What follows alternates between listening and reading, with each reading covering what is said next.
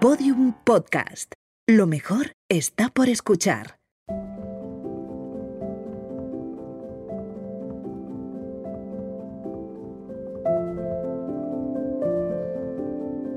Hemos realizado este episodio en colaboración con The Singular Olivia, un universo lleno de tesoros que representan la esencia de su fundadora, Paula González.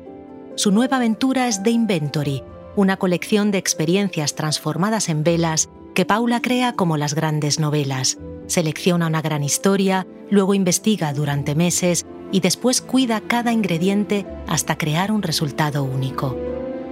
La Vela Artist Studio, por ejemplo, cuenta la historia de la casa parisina del artista Ari Scheffer, un gran anfitrión. En su salón se reunían Chopin, Delacroix, Rossini, Dickens. Paula viajó hasta allí y recopiló todas las sensaciones en una vela que huele a bayas, a hojas de rosal y a paseos al sol por la París más bohemia. Casona de Indianos está inspirada en su bisabuela, que emigró a La Habana, Paula visitó el archivo de indianos en Colombres para elaborar un aroma romántico y nostálgico. Combina el olor de las hortensias y las pomaradas asturianas con la butia yatay, la palmera que los indianos plantaban en sus jardines al volver para que sus mujeres, cubanas o venezolanas, no echaran tanto de menos sus países. Hay muchas velas más.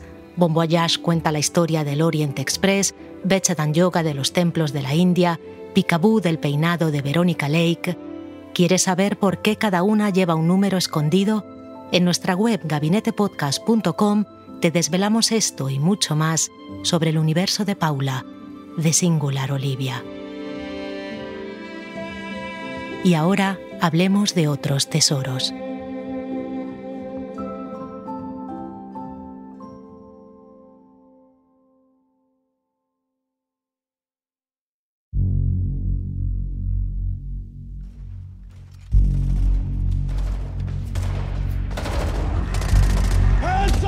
1943, Segunda Guerra Mundial. Hans Jargen, un soldado nacido en lo que entonces era Prusia, es capturado y transportado a Argelia. Tras pasar cuatro días allí, lo meten en un barco y lo llevan a los Estados Unidos. Al llegar, lo encierran en la prisión militar de Marfa, en Texas. Su estancia en aquella celda transformará mi vida.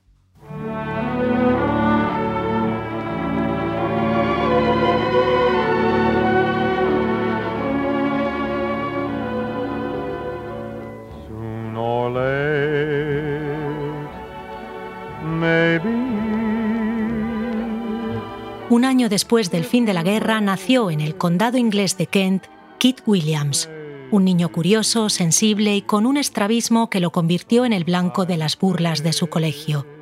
Mis ojos eran extraños, sí, recuerda Kit, pero también eran los que mejor sabían mirar de mi clase. Me daba cuenta de que todo, hasta la física o la química, se transformaba en mi cabeza en imágenes. Kit era capaz de convertir en cosas tangibles las imágenes que veía, se encerraba en el garaje y poco después salía de allí con una radio o un cohete. Mientras su madre se desesperaba porque no conseguía que Kit aprobara ni un examen. Cuando llegó la edad mínima, lo obligó a alistarse en la Marina y Kit pasó a vivir dentro del portaaviones Victorious.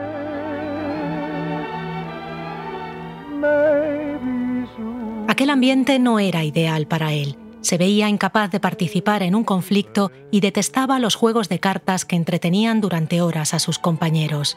¿Qué iba a hacer con su futuro? En un principio pensó que podía ser filósofo. Leyó a Nietzsche y a Russell, pero le costaba concentrarse entre tantas líneas. Entonces se le ocurrió que podía llevar a su terreno esa pasión. Decidí convertirme en un filósofo visual, cuenta, hasta entonces casi nunca había pintado, pero dentro de mí siempre supe que cuando llegara el momento sabría hacerlo.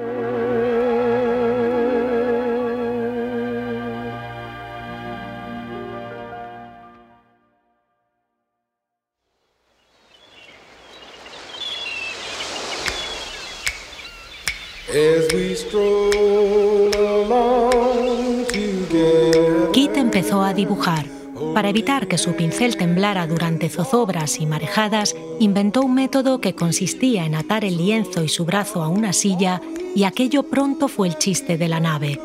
El comandante, sin embargo, supo apreciar su creatividad y le cedió un pequeño trastero donde se encerraba durante horas a pintar.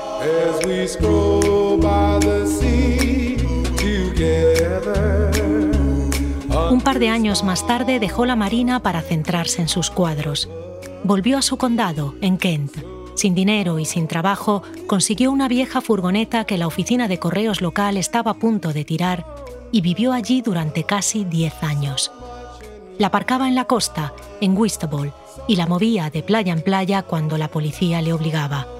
Aceptaba solo trabajos pequeños, suficientes para costearse lienzos y pinturas.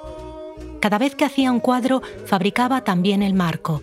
Le encantaba la ebanistería y les dedicaba mucho tiempo para conseguir que cada uno fuera especial. Marcos elaborados como retablos de iglesias, marcos con manivelas que movían el cuadro formando una espiral, marcos que escondían cajones. De vez en cuando iba a la biblioteca y aprendía mirando libros de arte de los ingleses Blake o Samuel Palmer y también de su preferido, el italiano Botticelli.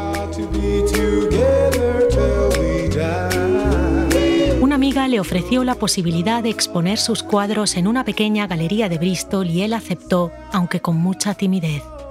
Años de reclusión lo habían convertido en una persona introvertida y cuando el día de la inauguración no se presentó ni un alma, decidió que nunca más iba a exponer.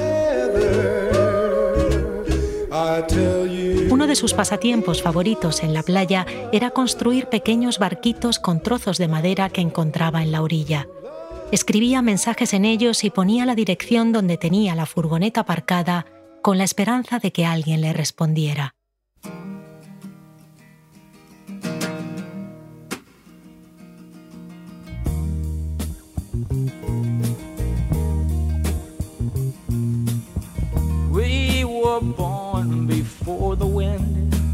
En los años 70, un joven a punto de irse a estudiar música a Cambridge decidió dar un último paseo por su playa local, al norte de Inglaterra. Allí encontró uno de los barquitos de Kit y creyendo que lo había escrito un niño, le respondió. Pocos días después recibió una carta. Hola, soy Kit Williams. Gracias por escribir. En realidad soy un adulto, aunque mi vida no lo refleje tanto. Estoy en el paro y paso el día pintando y jugando en la playa. El joven decidió ir a visitar a ese personaje tan peculiar. Cuando lo encontró y vio sus cuadros, se enamoró de su talento y quiso ayudarle. De vuelta a casa encontró un concurso de la Universidad de Liverpool. Kit era reacio, pero el joven insistió. Solo tienes que enviar un cuadro, yo te ayudo. Tras darle muchas vueltas, escogieron un lienzo que mostraba a una pareja al lado de un coche, un Mini Morris. La universidad recibió 800 cuadros, pero Kit resultó uno de los 80 seleccionados. Antes de que la exposición se inaugurara, uno de los benefactores de la Facultad de Arte ya había comprado el cuadro.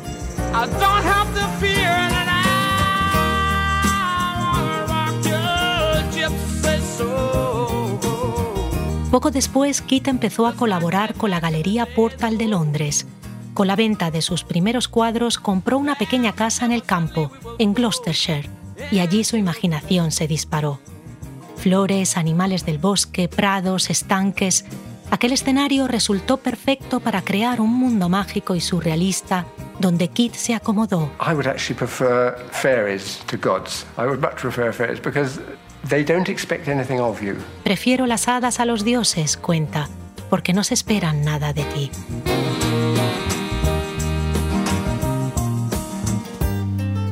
Poco a poco se fue recluyendo. Enviaba obras a la galería de vez en cuando y pasaba su tiempo en la campiña, lejos del ruido y de la gente.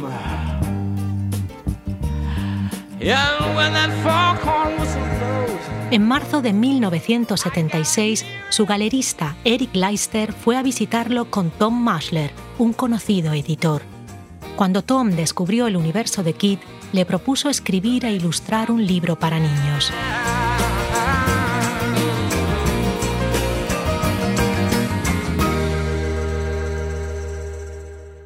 Al principio a Kit la propuesta no le gustó.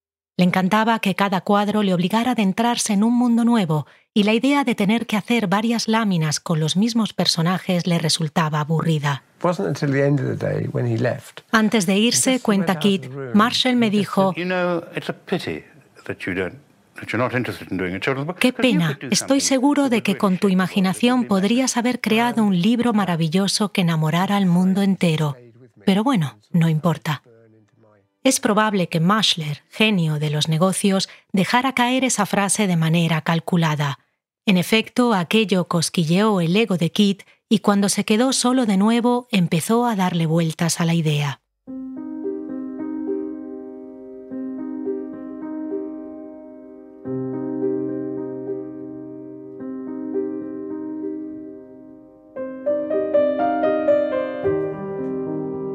Si iba a dedicar tiempo a ilustrar un libro completo, quería asegurarse de que efectivamente el resultado fuera algo nunca visto. Mi intención era trasladar la innovación de mis cuadros al mundo de los libros. Se le ocurrió que podía esconder algo entre sus páginas. La idea de que el libro se afrontara como un puzzle y no como una obra de arte le convenció. Durante meses, Kit dio vueltas a su concepto tenía muchas dudas sobre la dinámica del juego. Quería hacer un libro infinito, cuenta, algo que pudieras mirar una y otra vez y nunca te cansara. A las puertas de los 80 y del frenesí del yupismo, Kit Williams se propuso hacer algo que hiciera parar y reflexionar a la gente.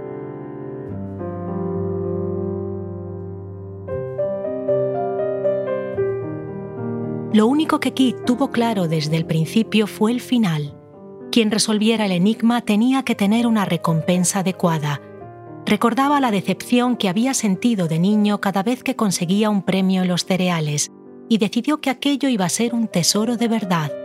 Nada de baratijas, tenía que estar hecho con oro puro y había que esconderlo debajo de la tierra. El lector se convertiría en un verdadero cazador de tesoros.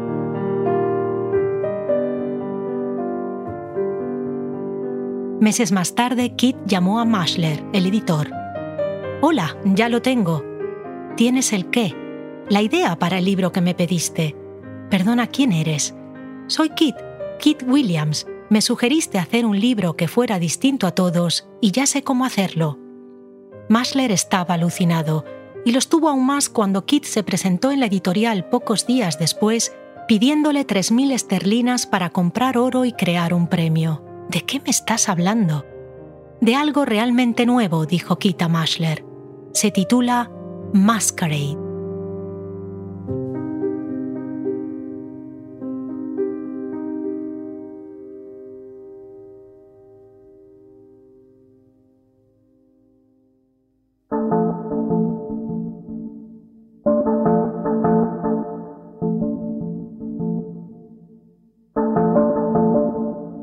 Es la historia de una liebre llamada Jack.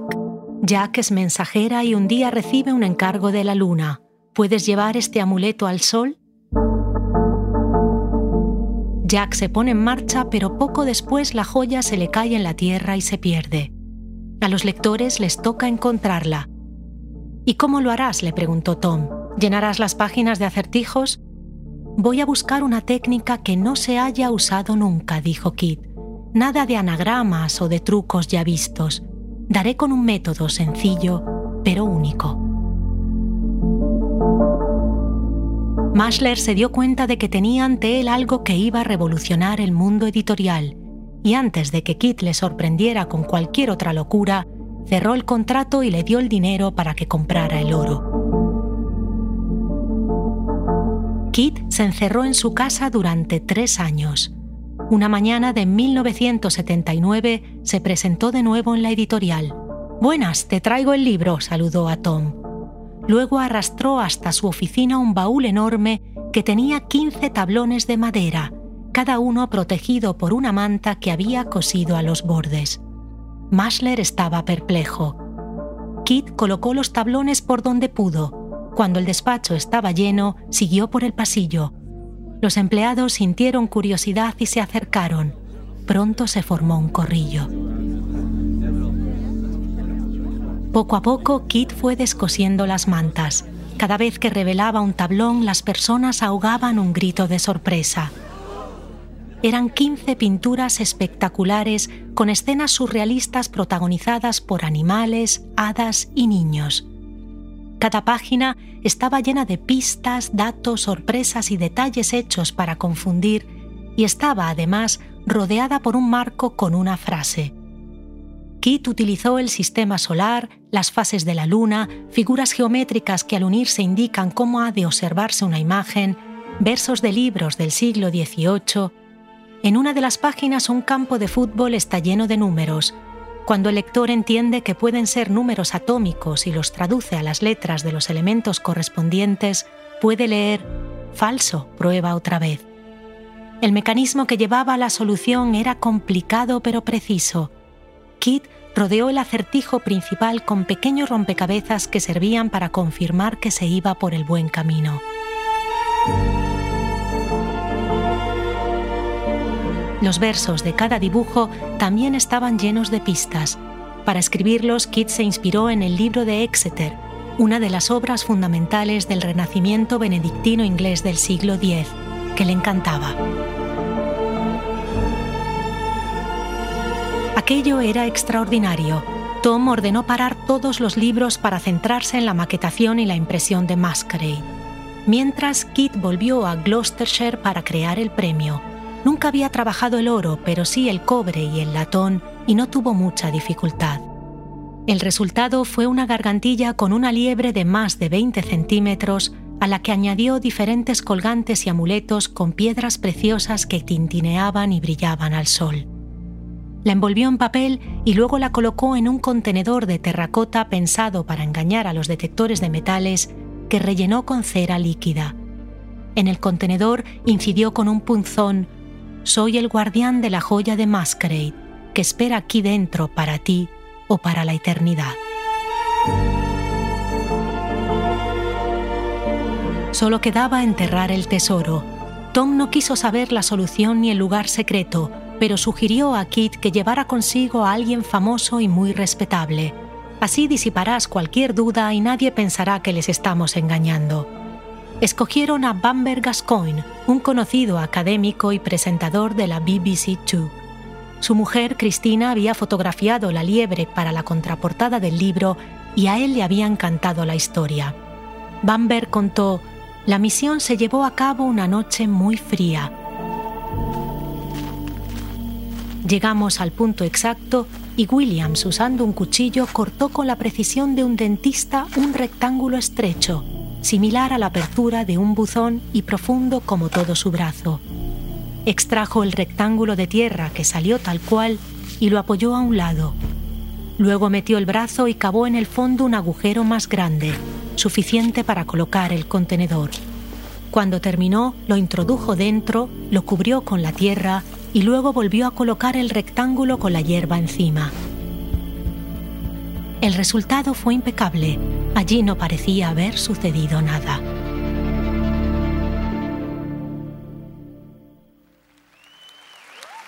Let's now meet the author of Masquerade, who's just flown in from Japan, the fiendishly devious Kit Williams. Masquerade salió a la venta en septiembre de 1979. La BBC le dedicó un especial. Los periódicos hablaron de aquella idea nunca vista. La primera edición se agotó en dos días. En pocas semanas había vendido 68.000 ejemplares y la vida de Kit se transformó por completo. Todos los días recibía cientos de cartas de lectores que aseguraban tener la solución o que querían pedirle más pistas. El teléfono sonaba sin parar. Alguien reveló en la radio su dirección y cada día decenas de personas llamaban a la puerta. Kit tuvo que dejar de pintar para atender cartas y llamadas. Él, que quería vivir en el anonimato y la reclusión, se vio envuelto en un fenómeno de masas que muy pronto lo abrumó.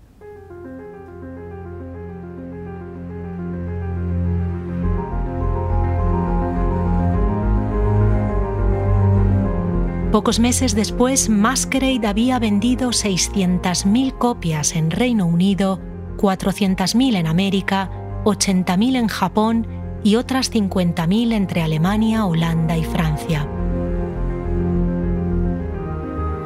La manera en la que cada país afrontaba el libro era buen reflejo de su idiosincrasia. En América los lectores se ponían manos a la obra enseguida, centrándose en la recompensa. En Japón, el libro, todavía hoy, se considera un tratado de filosofía.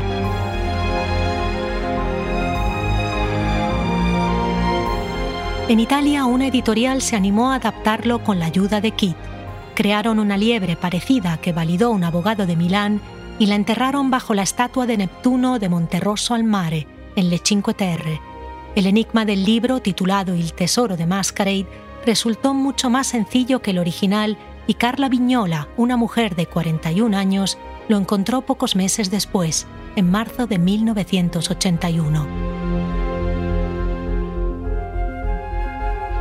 El misterio de Kit, en cambio, seguía sin tener un ganador. Familias enteras empezaron a dedicar todo su tiempo libre a la resolución del enigma. Los Parrack, por ejemplo, en Cheltenham, se levantaban todos los fines de semana a las seis, adolescentes incluidos, para ir a excavar aquí y allá. Estudiaron numerología, matemáticas y astrología, y su pasión llevó a que una televisión los acompañara cada semana en sus expediciones. No tuvieron éxito. Un chico viajó desde Suiza y se quedó atrapado durante horas en un acantilado de Cornualles. Cuando la policía logró sacarlo de allí y se ofreció a llevarlo de vuelta al hotel, él se negó. Quería seguir buscando. A más de 4.500 kilómetros en Wyoming, la profesora de matemáticas Karen Stephens decidió intentarlo la edición americana prometía en la solapa un vuelo gratuito a Inglaterra para quien enviara por correo la solución correcta. Karen gastó más de mil dólares en sellos porque cada semana enviaba una teoría distinta. Tampoco logró acertar.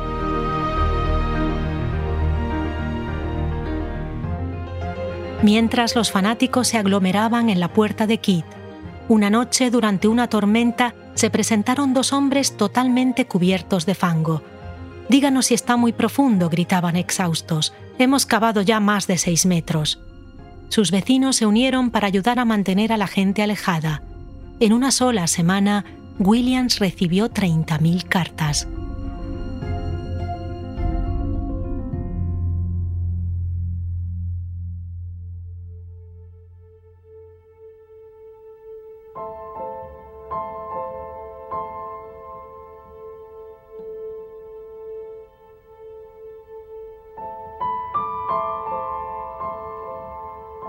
El 18 de febrero de 1982, dos años y medio después de su publicación, Kit recibió una respuesta firmada por un tal Kent Thomas. Era un dibujo muy infantil del lugar y no incluía ninguna explicación, pero la localización era exacta. Williams llamó a Ken y le preguntó cómo había resuelto el enigma. No sé, se me ocurrió así, de repente, viendo husmear a mi perro. Al día siguiente, Ken se presentó en el lugar exacto donde lo esperaban el editor Tom Mashler, el testigo Bamber Gascoigne y un reportero del Sunday Times. Ken señaló un punto preciso. Aquí, dijo. Cavaron y efectivamente Ken se fue a casa con la joya bajo el brazo. En esos momentos se calculaba que su precio era ya cinco veces superior a lo que había costado producirla. Dos días después, Kit recibió otra carta. Era de Mike Barker y John Rousseau, dos profesores de física de Lancashire. En una decena de folios exponían con todo detalle su método y la localización exacta. Ellos sí habían descifrado cada pista a la perfección. Tristemente, los profesores lo habían adivinado ya cinco meses antes, en octubre, pero Mike, miembro de la última década lenta, había guardado la caja en un cajón y se había olvidado de enviarla. En enero, John había ido hasta el sitio exacto con su mujer, pero olvidó en su casa un instrumento que se necesitaba para calcular la inclinación de la pendiente y se marchó. Volvió con su amigo el 18 de febrero, exactamente el mismo día que Kit había recibido la carta de Kent Thomas. Habían cavado un poco, pero no lo suficiente, y decidieron que volverían a probar en el equinoccio de primavera, el 22 de marzo. Qué pena que no me hayáis contactado antes, les escribió Kit. Me entristece que el premio haya ido a alguien que no ha descifrado el código y que simplemente parece haber tenido suerte.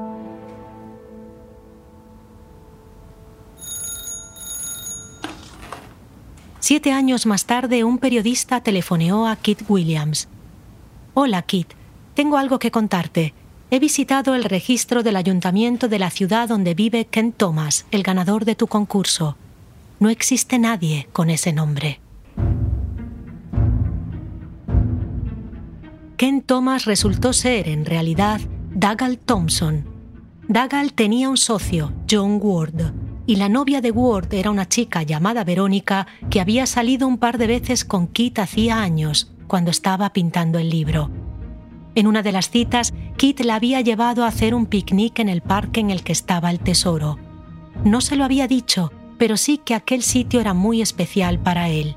Suficiente para que años más tarde Verónica pidiera a su novio y a su socio que cavaran aquí y allá. Una de las noches que fueron a hacerlo, vieron a los dos profesores cavando en un lugar exacto.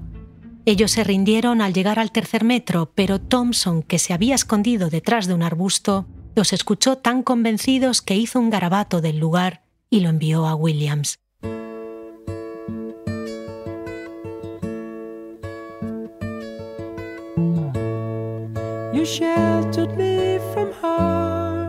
Enterarse de aquello destrozó a Kit. Me siento responsable de todas las personas que han dedicado años de su vida a esto. Lo siento, publicó en el periódico.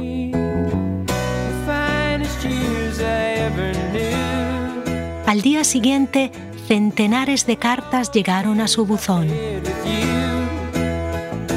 No lo sientas, decían todas. Lo importante es que lo hemos pasado en grande.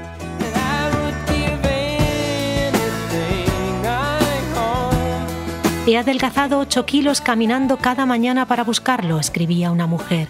Gracias a tu libro viajé desde Tokio hasta Inglaterra y allí encontré el amor de mi vida, contaba un japonés. Mi hijo por fin se interesó por las matemáticas y aprobó la evaluación. Gracias a tu libro he charlado durante horas con mis nietos cada domingo. Esas excursiones han sido el mejor regalo, contaba un abuelo. Volví a casa encantado y mi mujer me decía, qué maravilla de día. Ojalá nunca lo encuentres.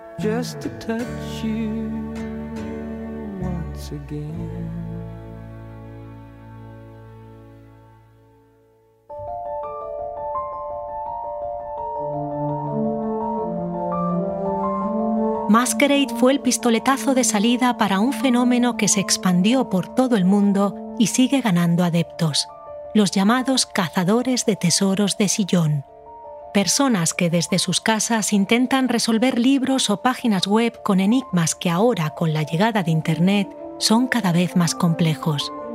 Uno de los más famosos es The Secret, de Byron Price. Byron había pasado mucho tiempo intentando descifrar el libro de Kit, y cuando la liebre apareció, él fue una de las miles de personas que desearon que aquello hubiera durado más decidió escribir un libro, pero para alargar el proceso lo hizo todavía más complicado. Sabía que lo que el público ansiaba no era encontrarlo, sino buscarlo. The Secret contiene las pistas necesarias para desenterrar 12 cofres escondidos por Canadá y Estados Unidos. Si encuentras uno, lo envías a Byron y recibes a cambio una piedra preciosa fue publicado a finales de 1982. Un año más tarde apareció el primer tesoro, en Chicago. Sin embargo, Byron tuvo que esperar hasta el 2004 para que alguien encontrara el segundo cofre, en Cleveland. Al año siguiente, Byron falleció repentinamente en un accidente de tráfico.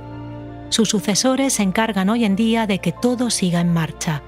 Como había sucedido con la liebre de Kit, cientos de miles de personas de todos los continentes están dedicadas a resolver este enigma. El libro es una verdadera obsesión en Japón y cada año cientos de japoneses viajan a los Estados Unidos convencidos de que han averiguado la localización de otro tesoro, pero sin éxito.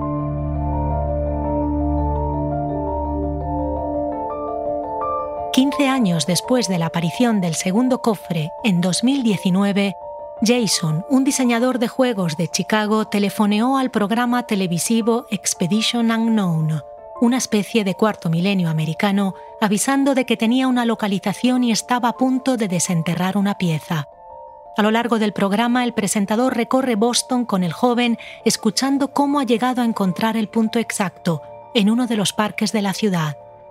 Cuando llegan allí, descubren que el parque está vallado. This is the park.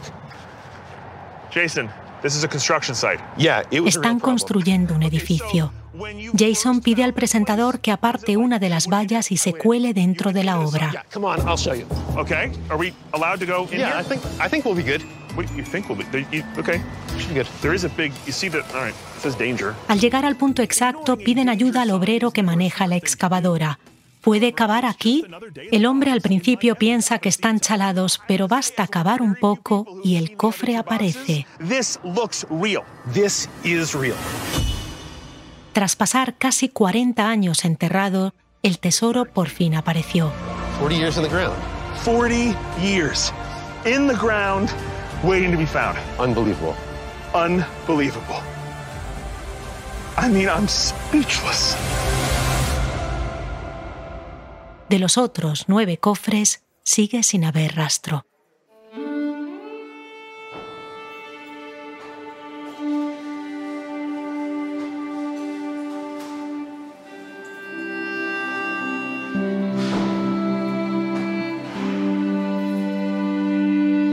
Volvemos a la cárcel de Texas y al prisionero prusiano con el que empezamos la historia de hoy. Cuando Hans Jargen llegó allí creyó enloquecer. No estaba acostumbrado al calor y la sequedad del desierto y por las noches el aullido de los coyotes no le dejaba dormir. Una de las cocineras, viendo cómo adelgazaba día a día, temió por su vida. En el bolsillo de su delantal encontró una cera de color rojo de su hija y se la regaló. Toma, para que te distraigas. Hans empezó a dibujar donde podía, en el suelo, en los barrotes de su celda. Al director de la prisión le llamó la atención su talento y decidió aprovecharlo. Las paredes de la cárcel, desconchadas y llenas de manchas, necesitaban un arreglo, y una mañana apareció una furgoneta llena de cubos de pintura. Para ti, Hans, le dijo, pinta lo que quieras, pero tapa bien todos esos desperfectos. Los siguientes meses Hans los pasó creando unos murales llenos de detalles que lo mantuvieron distraído y cambiaron su humor. Con la ayuda de otros reclusos, transformó la prisión. Tras la guerra, Hans volvió a Alemania. Allí una noche fue a cenar a casa de un amigo. Cuando era ya tarde, uno de sus hijos empezó a gritar en la cama. Todas las noches igual, le comentó el amigo a Hans. Si no es uno, es otro. Tienen pesadillas por el horror que han vivido y sus compañeros de colegio están igual. Hans, recordando los primeros días en la prisión, se identificó mucho con esos niños y quiso ayudarles. Quería crear algo que les distrajera antes de dormir, algo que llenara sus cabecitas durante mucho tiempo. El resultado fue el libro que más amé durante mi infancia. Se titula Las aventuras de la mano negra.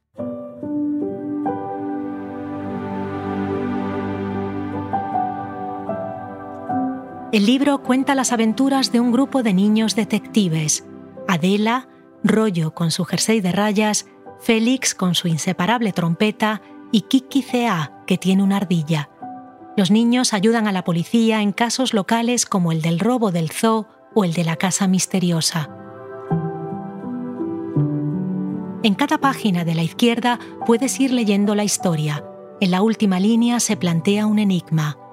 La solución se encuentra observando la página de la derecha, que tiene una ilustración repleta de minúsculos detalles. Hasta que no resuelves el enigma, no puedes pasar página y seguir leyendo.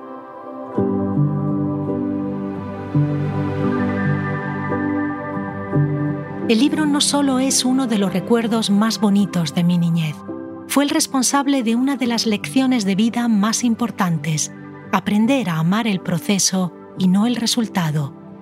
Cada vez que resolvía el enigma, una parte de mí se entristecía porque ya quedaba una página menos para acabarlo. Terminarlo me llevó tiempo y disfruté cada minuto. Es una sensación que he intentado encontrar en todo lo que hago y que ha condicionado siempre mi trabajo. Volví a probarla con similar intensidad años después con la película Playtime del genio Jacques Tati. En ella cada escena está repleta de detalles e ideas y durante 124 minutos consigue abstraerte y que no exista nada más. Las aventuras de la mano negra se publicó por episodios en el suplemento infantil de la revista alemana Stern. En 1965 se publicaron todas juntas en un libro que fue todo un éxito. Cuando Hans buscaba editorial en Londres, fue a cenar con Mashler, el que años más tarde sería el editor de Kit Williams. Al oír la historia de Hans, Mashler tuvo un escalofrío. Él también había nacido en Alemania. Su familia era judía, así que en 1938, viendo el auge del nazismo, decidieron escapar a Viena. Cuando los nazis llegaron a la ciudad, se presentaron en su casa para arrestar a su padre, que era socialista. El padre en ese momento no estaba y las SS confiscaron todas las cosas que tenía en su despacho. Te dejamos escoger solo una cosa, le dijeron a Masler, que tenía nueve años. Tom escogió una cera de color azul. Gran parte de su familia moriría en campos de concentración. Él y su madre consiguieron escapar a Inglaterra donde acabó trabajando en el mundo editorial. En su despacho podía verse todavía aquella cera azul. A Masler el libro de Hans le pareció maravilloso e intentó publicarlo, pero desgraciadamente no llegó a un acuerdo con la editorial alemana que escogió otro socio. Años más tarde, según contaría, Masquerade le quitaría la espinita que tenía por no haber publicado el que consideraba el mejor libro infantil de todos los tiempos.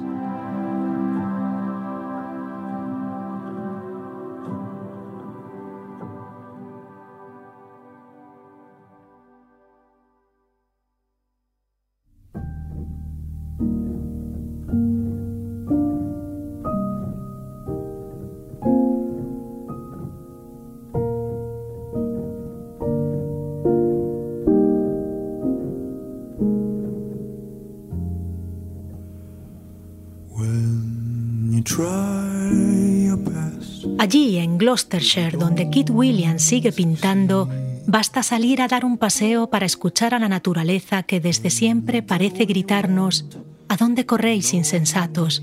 ¿No veis que nada permanece para siempre? Sentaos a disfrutar del sol antes de que envíe las lluvias.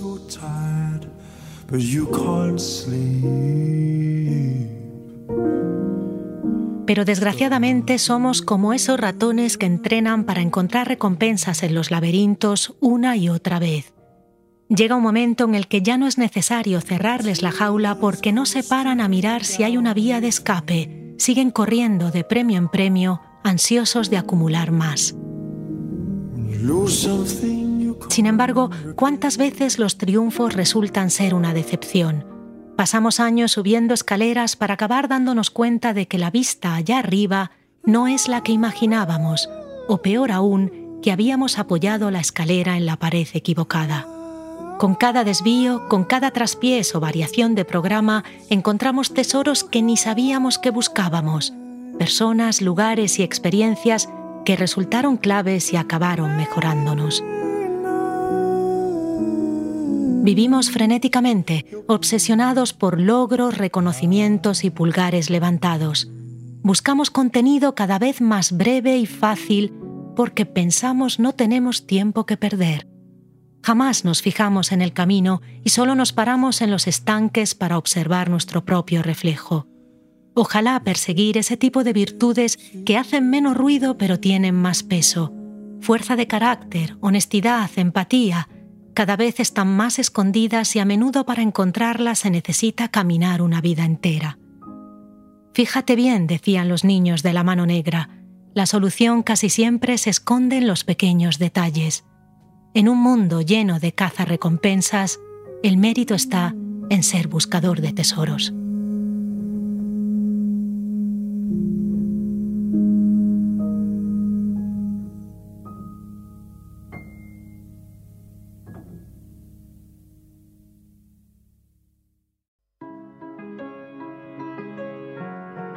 Kit Williams sigue viviendo en su cottage de Gloucestershire. Se casó con Elaine, una bordadora profesional que conoció en un autobús. Ambos viven recluidos y felices, y solo muy de vez en cuando abren su casa para que los amigos los visiten y puedan comprar cuadros. No ha vuelto a exponer en una galería.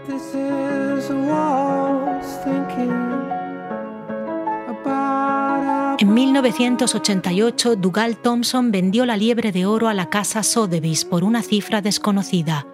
Un anónimo ganó la subasta con una puja de 31.900 esterlinas.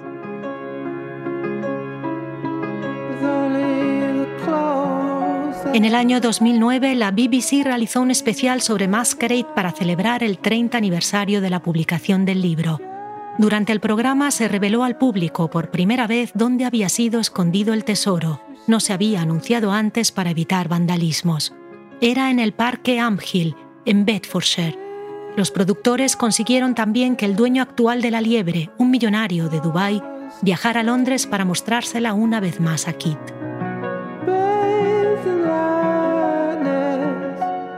Hans Jargen transformó la prisión con la ayuda de otros reclusos, Hoy en día la cárcel donde estuvo Hans alberga una fundación de ayuda a las mujeres y sus murales son la principal atracción turística de la zona. Hans Jargen murió en el año 2002. Las aventuras de la mano negra sigue publicándose con éxito en todo el mundo. En España muchos colegios lo incluyen en su programa de cuarto de primaria para ayudar a que los niños desarrollen su sentido del proceso. Tom Masler descubrió o catapultó a la fama a varios premios Nobel, como Nadine Gordimer, Doris Lessing, Paul y el que considera el mejor escritor de todos los tiempos, Gabriel García Márquez. Además, descubrió o fortaleció talentos como Martin Amis, Julian Barnes, Roald Dahl, Ian McEwan, Edna O'Brien, Thomas Pynchon, Philip Roth y Kurt Vonnegut. En 1969 creó el prestigioso premio Booker Prize, Falleció en el 2020 con 87 años.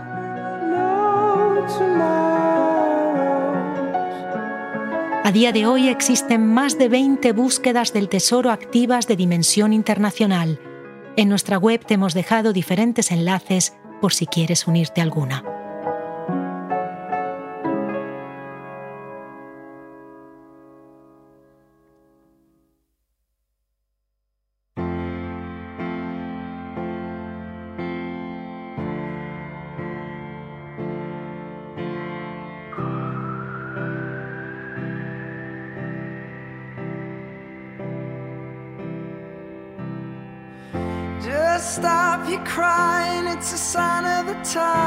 Gabinete de Curiosidades es una producción de Podium Podcast en colaboración con The Singular Olivia. El diseño sonoro es de Andreu Quesada, la dirección creativa de nuestra página es de Olivia López y Jorge López, la edición es de Ana Rivera, la producción ejecutiva es de Lourdes Moreno y al frente de Prisa Audio está María Jesús Espinosa de los Monteros. Soy Nuria Pérez.